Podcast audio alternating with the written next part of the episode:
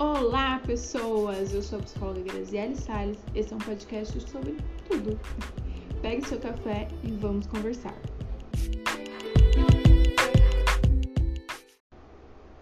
Homens e mulheres que não fazem a cutícula não saiam. Eu vou me explicar. Esse título foi um pouco estranho, né? Mas necessário. Vou explicar o porquê. Eu, uma moça vaidosa que sempre tirei minha cutícula e nunca questionei o porquê eu tiro minha cutícula. pois é, eu questiono tudo, absolutamente tudo, até o motivo do porquê eu tiro a cutícula. E nesse dia eu estava refletindo exatamente sobre isso. Por que cargas d'água eu tiro a minha cutícula? E ainda mais que às vezes a gente tira, machuca e é uma pele, né? É uma pelezinha. Eu fiquei me questionando, mas por que que tira cutícula? Então eu fui fazer algumas pesquisas, né? E eu vi que definitivamente era só por questões estéticas.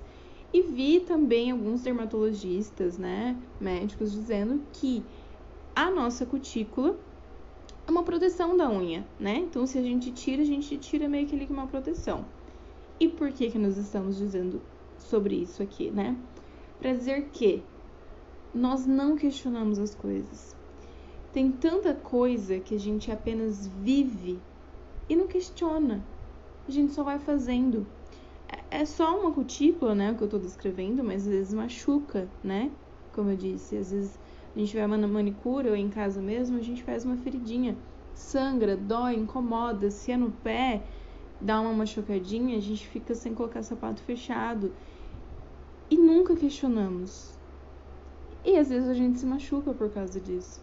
E quantas vezes na vida isso não acontece com a gente? quantas vezes, gente?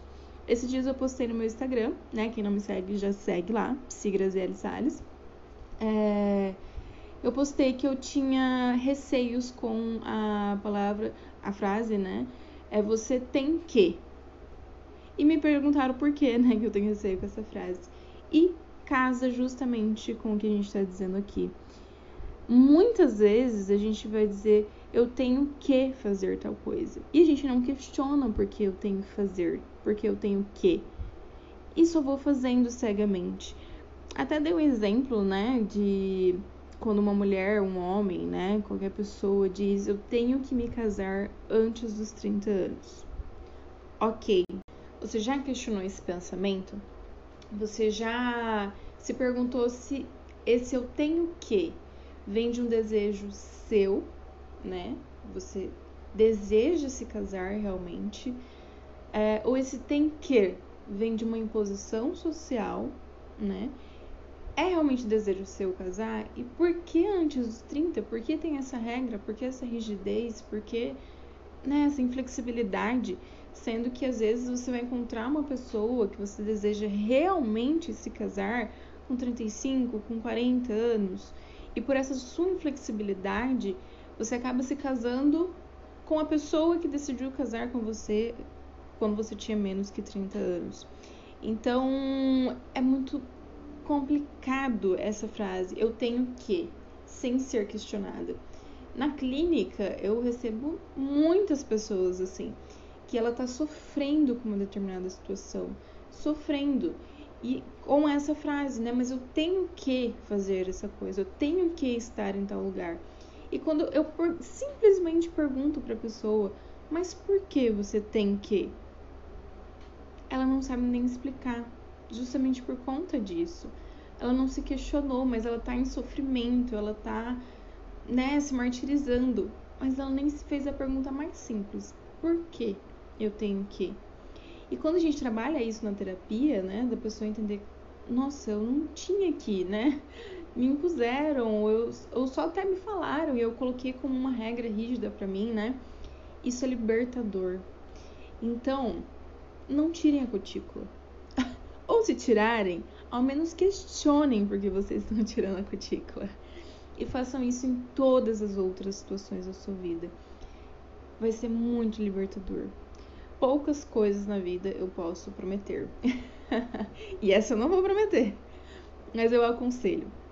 Aconselho muito em qualquer situação da sua vida. você se questionar o porquê você tem que. Lógico, temos muitas coisas na vida que temos que, até porque somos cidadãos, temos que cumprir muitas regras, mas várias outras são questionáveis. Então questione e não tire a cutícula. Olá, pessoas! Hoje eu vim com um tema que eu assim fiquei assustada de início, né? Vou explicar por quê. Vocês viram aí o tema, né? Como ser uma pessoa fria. E da onde que eu tirei, né, essa pergunta? É, não sei se vocês sabem, mas o Google todo ano ele gera meio que um relatório, né, de das trends, né, Google Trends, é, que são as perguntas, né, as buscas, as maiores buscas no Google. E a número um no, no quesito como ser, né, foi justamente essa pergunta: como ser uma pessoa fria? Top 1, gente, de 2021 foi como ser uma pessoa fria. Até aí já me chamou a atenção, né? Porque foi mais perguntado até acima de como ser uma pessoa mais inteligente, de como ser uma pessoa mais confiante. Que para mim é as perguntas que as pessoas normalmente mais fazem, né? Mas como ser a pessoa mais fria estava no top 1 é, do Brasil, né? É, e aí eu fui pesquisar, né? Eu falei assim, mas exatamente o que as pessoas estão entendendo de como ser uma pessoa fria. E foi aí que eu me choquei mais ainda. Eu vou até tô com ele aqui aberto, então vocês vão escutar os sons, e é justamente isso a intenção, que aqui é uma conversa, então não vai ser aquele áudio limpo, né? A gente tá conversando. Enfim. É, e aí fiz essa pesquisa no Google, como ser uma pessoa fria. E a primeira coisa que apareceu foi um vídeo de mais de um milhão e meio de visualizações, que o tema é Use essas cinco atitudes para se tornar frio. Leis do sucesso.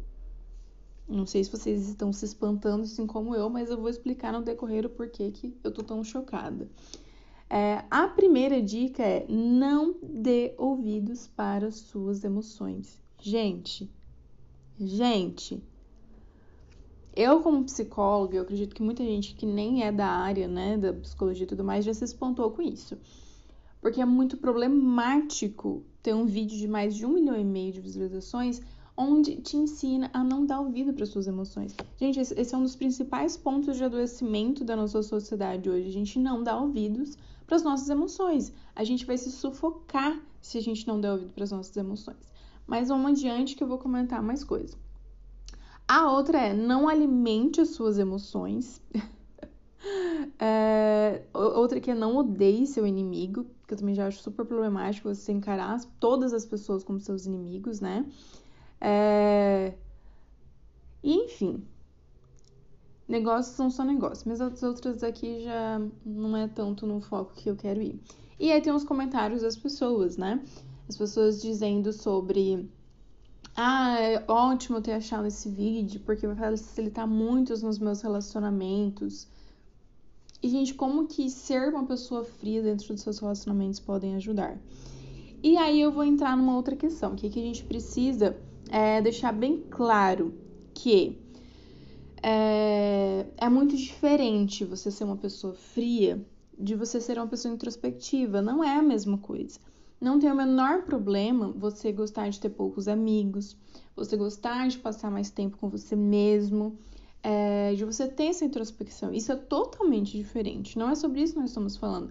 Você ser uma pessoa introspectiva, ter poucos amigos, mais, demonstra que você é uma pessoa adulta. Porque quando a gente vira adulto, a gente não tem aquele monte de amigos onde a gente dá atenção o dia inteiro para todos, né, e tudo mais. Então não é isso. A gente tem que separar muito bem que quando você descreve, né, aqui um passo a passo de como ser uma pessoa fria, não está em relação a isso, né? Então, separando bem, é, vamos aos pontos. O quanto é problemático essa ser a principal pergunta do ano de 2021 no Brasil. 2021 nós estávamos numa pandemia, onde ontem até fiz um post no Instagram, né, falando o aumento dos números de estresse pós-traumático de pessoas que passaram pela Covid. Então vocês imaginam um ano em que aumentou a depressão, aumentou a ansiedade, aumentou o estresse pós-traumático, aumentou o estado de luto das pessoas, a principal pergunta ser como ser uma pessoa fria. Gente, não, não, não é muito difícil você questionar isso, porque você está passando por determinadas situações traumáticas e ainda sua principal preocupação ser uma pessoa fria, né? É muito problemático. E aí você me diz, né, Grazi, mas é que eu já me frustrei muito com as pessoas, já passei por muitas decepções e tudo mais. Gente, todos nós passamos. E em terapia, o que, que a gente faz? Lógico, as suas frustrações, os seus medos, né, de se relacionar, de confiar nas pessoas, são totalmente válidos, totalmente mesmo, digo aqui com ênfase, são totalmente válidos os seus medos.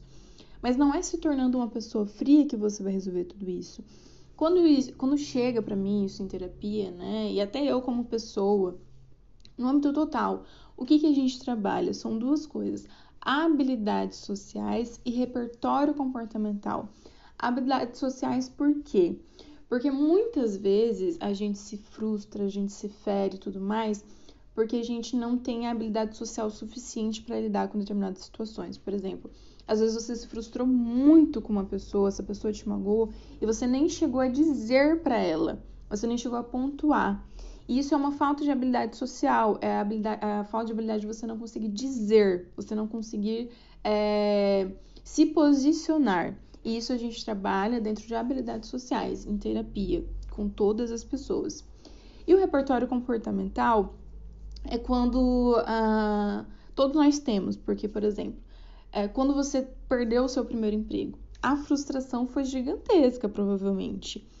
Mas quando isso aconteceu no segundo emprego, já não foi tanto, porque você já criou o repertório comportamental de saber lidar com a perda de emprego, né?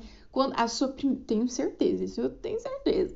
A sua primeira decepção amorosa foi surreal. Você achou que você ia morrer, que você ia parar de respirar. Mas as outras decepções amorosas com certeza doeram, mas você já soube lidar né, melhor com a situação. Então, isso a gente chama de repertório comportamental.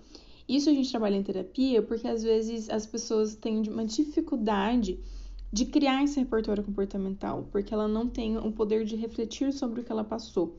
Então, quando você passou por determinada situação, mas você refletiu sobre, você consegue criar essa habilidade de repertório comportamental, porque quando acontecer novamente, você já sabe como lidar. E essas são as coisas mais saudáveis para você lidar com a frustração e não se tornando uma pessoa fria. Se tornar uma pessoa fria não tem que ser uma opção. Gente, a gente tem, no máximo, com muita sorte, 90 anos para viver nessa terra. Por que cargas d'água eu vou querer me tornar uma pessoa fria? As nossas emoções são extremamente importantes. Se a gente se fecha dentro dessa caixinha da frieza, eu não me permito viver tanta coisa, mas tanta coisa. Então, por isso eu quis muito fazer esse podcast aqui, porque vivemos um ano pandêmico, né, 2021, 2020, e essa não deve ser a sua preocupação em se tornar uma pessoa fria, muito pelo contrário.